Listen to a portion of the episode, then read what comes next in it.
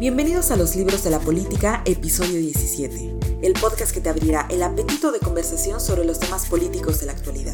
He seleccionado para ti libros que te pondrán al día con las novedades editoriales de las plumas líderes sobre este tema. Mi nombre es Elena Rosales y te invito a que empecemos este viaje.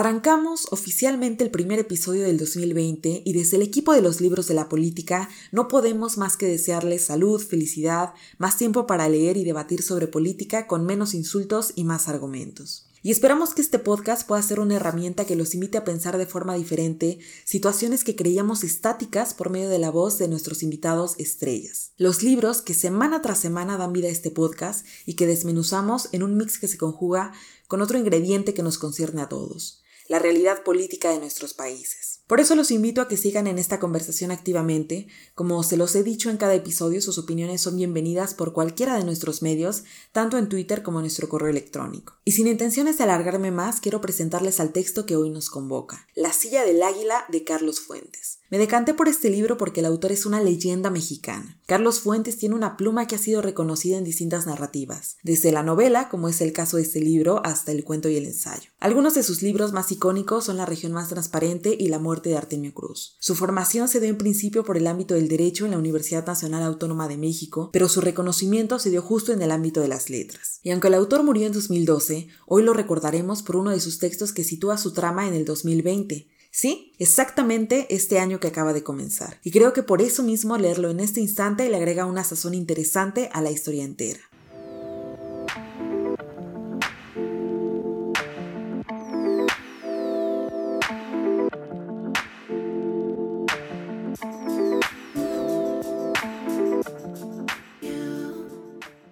La silla del águila es uno de esos libros que desde la primera página te atrapa. Lo que nosotros vamos a leer es la lucha por el puesto político más importante, de ahí el título del libro. Esta será contada por medio de las voces de los personajes políticos que buscan detentar ese poder. Por supuesto, se encuentran aquellos que están dentro del gabinete, en las cámaras, en el poder judicial, los que se han infiltrado y los que buscan reconquistarla. Y la forma en la que nos vamos enterando de lo sucedido es por medio de cartas, debido a que el presidente Lorenzo Terán sigue el consejo de su consejero Séneca, un tipo inteligente intelectual, utópico, idealista, pero poco práctico que termina por desatar una afrenta con los Estados Unidos, teniendo como resultado el corte de las telecomunicaciones. A través de las páginas vamos a adentrarnos en los personajes y sus personalidades. Aquí nada se discrimina. Está la salamería, el egoísmo, el miedo, la prepotencia y todo aquello para lo que le alcance al político. Lo más valioso será el chantaje que pueda generar en sus contrincantes. También veremos los contrastes y similitudes entre los que ascendieron al poder desde abajo y quien lo tuvo todo desde el principio, es decir, entre aquellos que le machetearon, se mancharon las manos y estudiaron en escuelas públicas. Y los otros, los que están por contactos, por su dinero, aquellos que estudiaron en el extranjero y por supuesto en universidades privadas. Estas diferencias son visibles en el físico, las formas y el lenguaje, pero fuera de ello tenemos a personas que se parecen en sus acciones y valores, con colas largas para pisar, gente macabra y calculadora que vive por conservar el poder, aunque los precios sean muy altos. Los párrafos también nos llevan por historias románticas y trágicas, muestran la coraza que se autoimponen los políticos y las caretas que adoptan para no mostrar debilidades. Además, nos adentra en la aceptada política machista, en donde las mujeres participan silenciosas, aunque no más sinceras ni menos miedosas. Las pinta como son, animales políticos que han decidido convivir con la cloaca. La silla del águila termina por convertirse en una masacre muda y en un círculo vicioso. Aunque el juego político de México que pinta el libro en 2020 no hace match con la alternancia que se vive hoy. Y ese desfase no es menor, le quita emoción aunque no realidad. Lo que sí describe muy bien es la situación del PRI ya en sus últimas, atomizado, débil, viviendo del recuerdo de lo que un día fue. Permítanme terminar esta sección con una cita que eriza.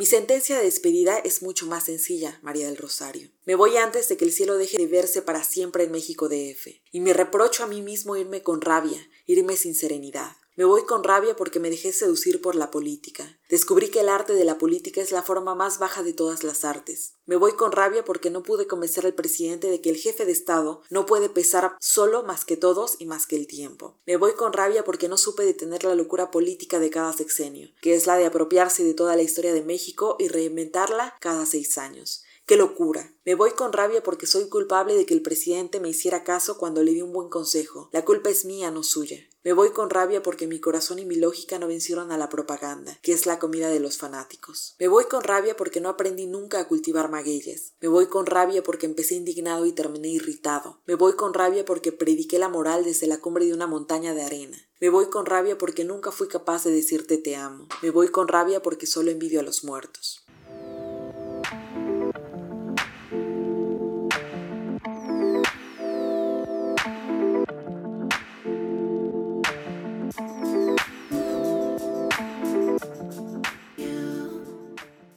En este libro vemos una historia que tiene un símil con los corruptores de Jorge Cepeda, otro de los textos que ya hemos comentado. Lo digo en el sentido de que, aunque es una novela, sin duda hay elementos que hacen referencia a la realidad, aunque como ya lo dije, no podríamos hablar de una sincronización de lo que se dice ahí con lo que estamos viviendo. Pero hay cosas que nomás no han cambiado. La historia, sin embargo, es un poco más compleja. Aquí se pinta de manera transparente los usos y costumbres, vamos a llamarlos así, del sistema político mexicano, e incluso por momentos llega a ser histórico. Empecemos por las cartas. ¿Podríamos imaginarnos un escenario en donde los Estados Unidos nos cortaran las telecomunicaciones? Ese es un supuesto que se ve bastante difícil porque México se ha moderado a pesar de los chantajes, que si bien no implican a las comunicaciones, conllevan otros temas complejos y ríspidos. La llegada de Donald Trump al poder ha puesto en jaque las habilidades diplomáticas de los presidentes, tanto de Enrique Peña Nieto como de Andrés Manuel. Por un lado, se han desplegado amplias negociaciones para la continuación del antes llamado Telecan, Tratado de Libre Comercio de América del Norte, así como para atender los temas relacionados a la migración y por supuesto,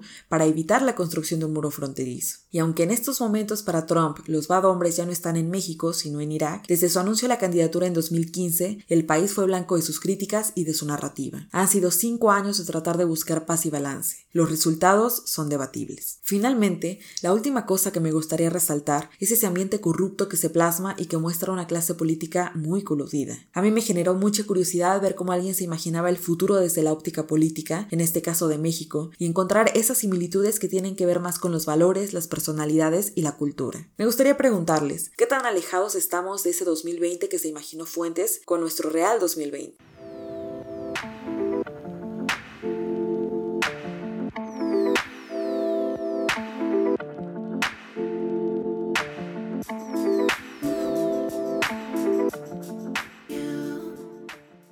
Este libro ha sido uno de mis favoritos hasta el momento. Los invito a que se den un paseo por sus páginas, me parece que el autor en sí mismo es un sello de garantía y creo que incluso está en PDF en internet. En fin, mándenos sus comentarios a los libros de la política o a nuestro Twitter Libros Política. Nos vemos en el siguiente episodio con más reseñas para ustedes. Hasta la próxima.